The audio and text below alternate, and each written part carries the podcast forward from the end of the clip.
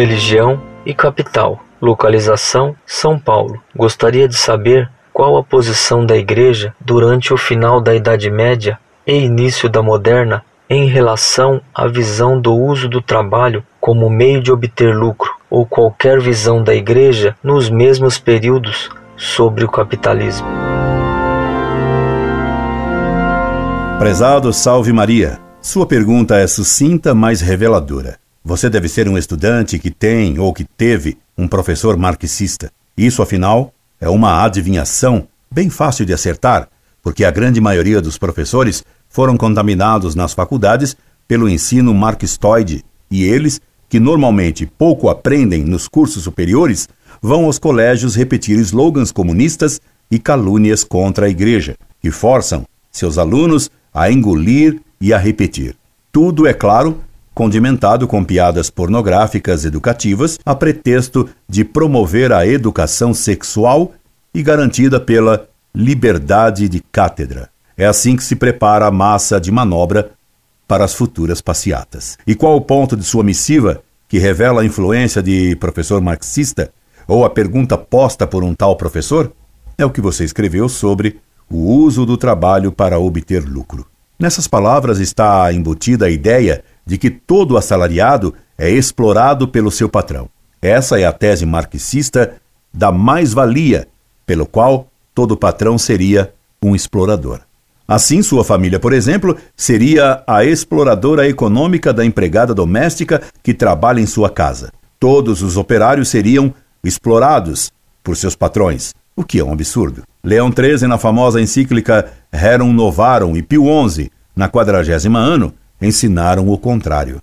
Ensinou Leão XIII: o trabalho no homem tem duas características marcadas pela própria natureza, a saber, que é pessoal, porque sua força operativa é inerente à pessoa e totalmente própria daquele que a exerce e a cuja finalidade está destinado.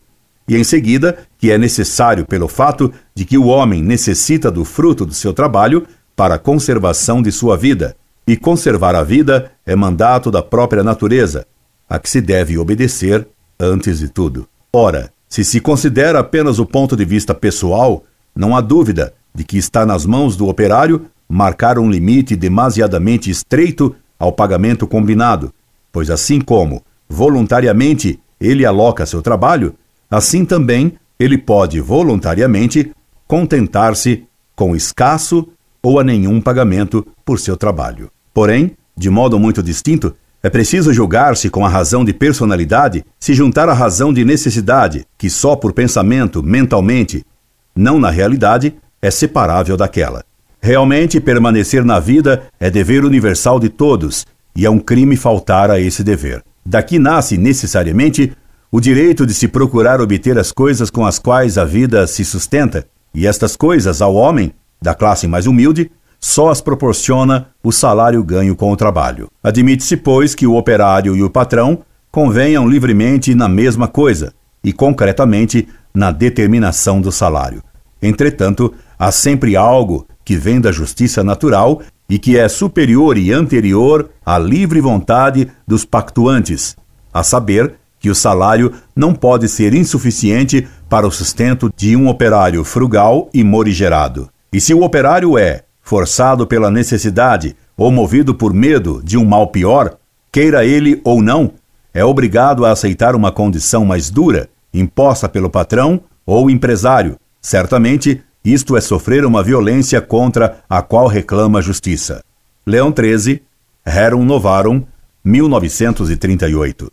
C. Desse ensinamento de Leão 13 deduz-se que 1. Um, que é de acordo com a natureza um homem assalariar seu trabalho para sustentar-se e a sua família. O assalariar-se é um direito natural. Segundo, que o operário pessoalmente é livre de aceitar o salário que quiser e que estipula com seu empregador e até de fazer um trabalho gratuitamente se ele quiser.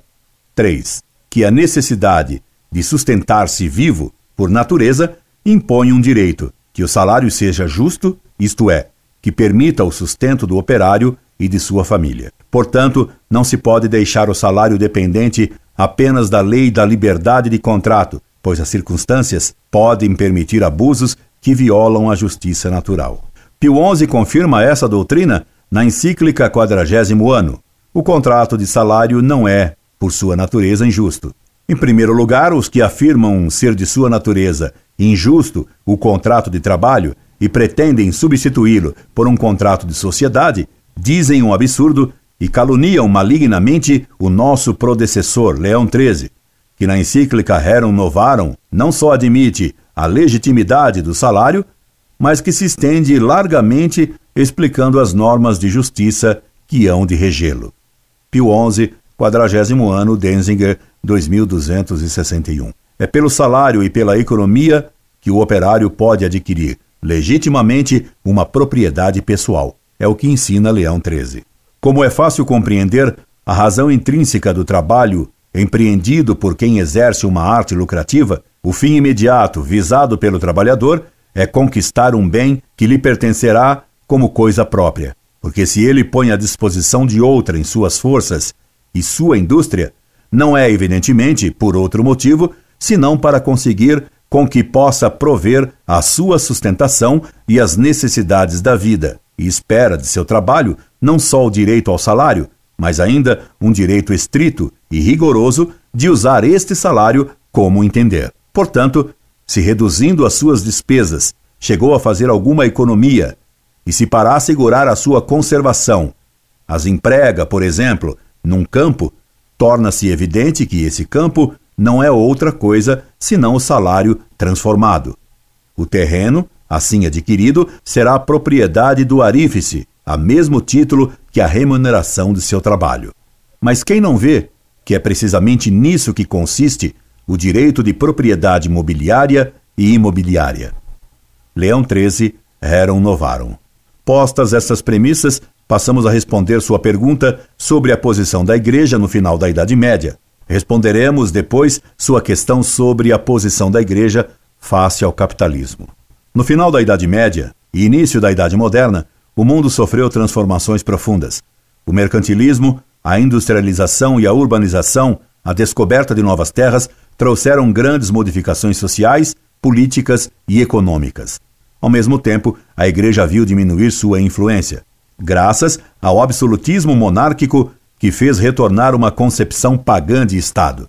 Nascia a mentalidade moderna que coloca o fim da vida humana na terra e não em Deus e no céu. Em decorrência disso, os bens terrenos passaram a ter uma importância fundamental para a nova mentalidade que se materializava. O mercantilismo colocava como fim do homem o próprio enriquecimento, pois se não há outra vida após a morte, é uma grande desgraça o ser pobre, e é suma felicidade ter riquezas que possibilitam gozar desta vida passageira. A mentalidade medieval católica era o oposto da mentalidade moderna pagã.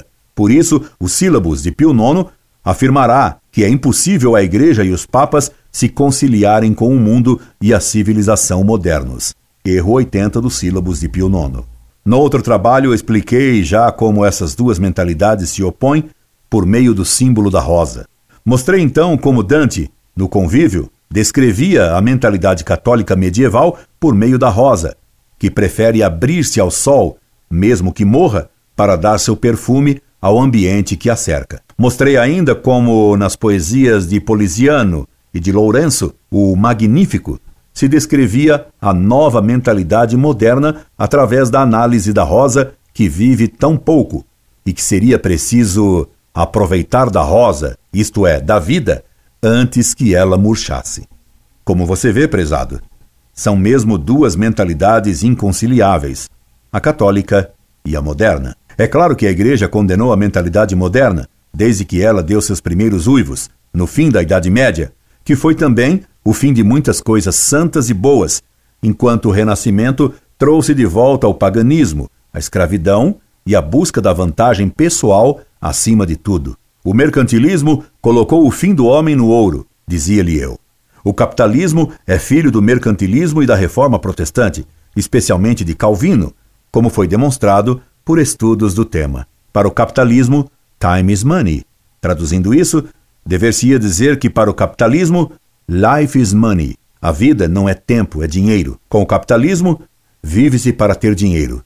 E dessa mentalidade capitalista se originou, como o aborto monstruoso, o marxismo, ensinando que se a vida é para ter riquezas, o homem é um animal que trabalha, na estúpida definição de homem de Engels, que muitos anos atrás a Secretaria da Educação do Estado de São Paulo, dirigida então por um católico esquerdista e socialistoide, impôs, graças sempre à liberdade de pensamento e de consciência, aos professores de história de todos os colégios do Estado.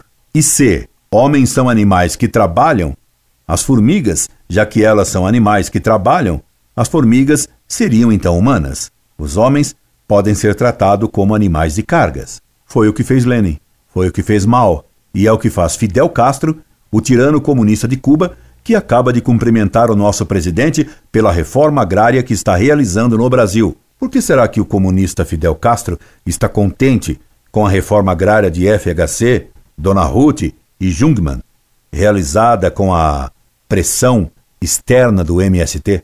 O comunismo e socialismo tratam os homens como animais, pois são materialistas por princípio. E não venham me falar em socialismo cristão. Pio XI, na mesma encíclica, quadragésimo ano, afirmou que esses termos, cristianismo e socialismo, são inconciliáveis, visto que ninguém pode ser verdadeiro cristão e socialista ao mesmo tempo. Muitos pensam erradamente que o capitalismo se opõe ao comunismo. Isso só é verdade em parte, porque o comunismo leva ao extremo o que deseja o capitalismo, a igualdade social e econômica.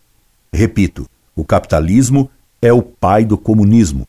A oposição entre eles é apenas de grau, mas a doença, os princípios deles, são os mesmos. E é o que explica que tantos milionários capitalistas e tantos burgueses abastados apoiem o comunismo. Veja como sempre os Estados Unidos apoiaram, desde o princípio, os grandes acontecimentos que se deram na Rússia. Em 1917, como disse um presidente capitalista dos States, repare a política seguida por Roosevelt na Segunda Guerra Mundial. Aqui mesmo no Brasil, temos um senador infeliz que tem um nome de família milionária e que, na medida em que ele pensa, é marxistoide. E sua ex-esposa, idem. Erram então os que pensam que a igreja apoia o socialismo, em que pesem as ideias heréticas do Frei Beto e do ex-Frei Boff. Erram os que pensam também que a igreja apoia o capitalismo sem nenhuma restrição. Se a igreja condenou o comunismo ao ensinar que, intrinsecamente, mal é o comunismo, Pio XI, Divine Redemptores, ela também sempre fez críticas ao capitalismo. Do capitalismo, a Igreja aprova o reconhecimento do direito da propriedade particular, assim como o direito de livre iniciativa, contra o coletivismo e o dirigismo socialista. Entretanto, a Igreja condena e sempre condenou no capitalismo a separação entre economia e moral, típico princípio liberal, como condena também a livre concorrência absoluta e sem freio, que de fato acaba com a própria concorrência, criando monopólios preparadores da socialização da economia. É claro que, sendo o tema tão vasto, haveria muito mais a dizer. Creio, porém, que nos limites de um e-mail, que não pretende ser um tratado de economia política, já é suficiente para atender sua dúvida. Pronto a atendê-lo, se algo ainda não ficou claro, subscrevam-me atenciosamente. Incorde e sempre, Orlando Fedeli.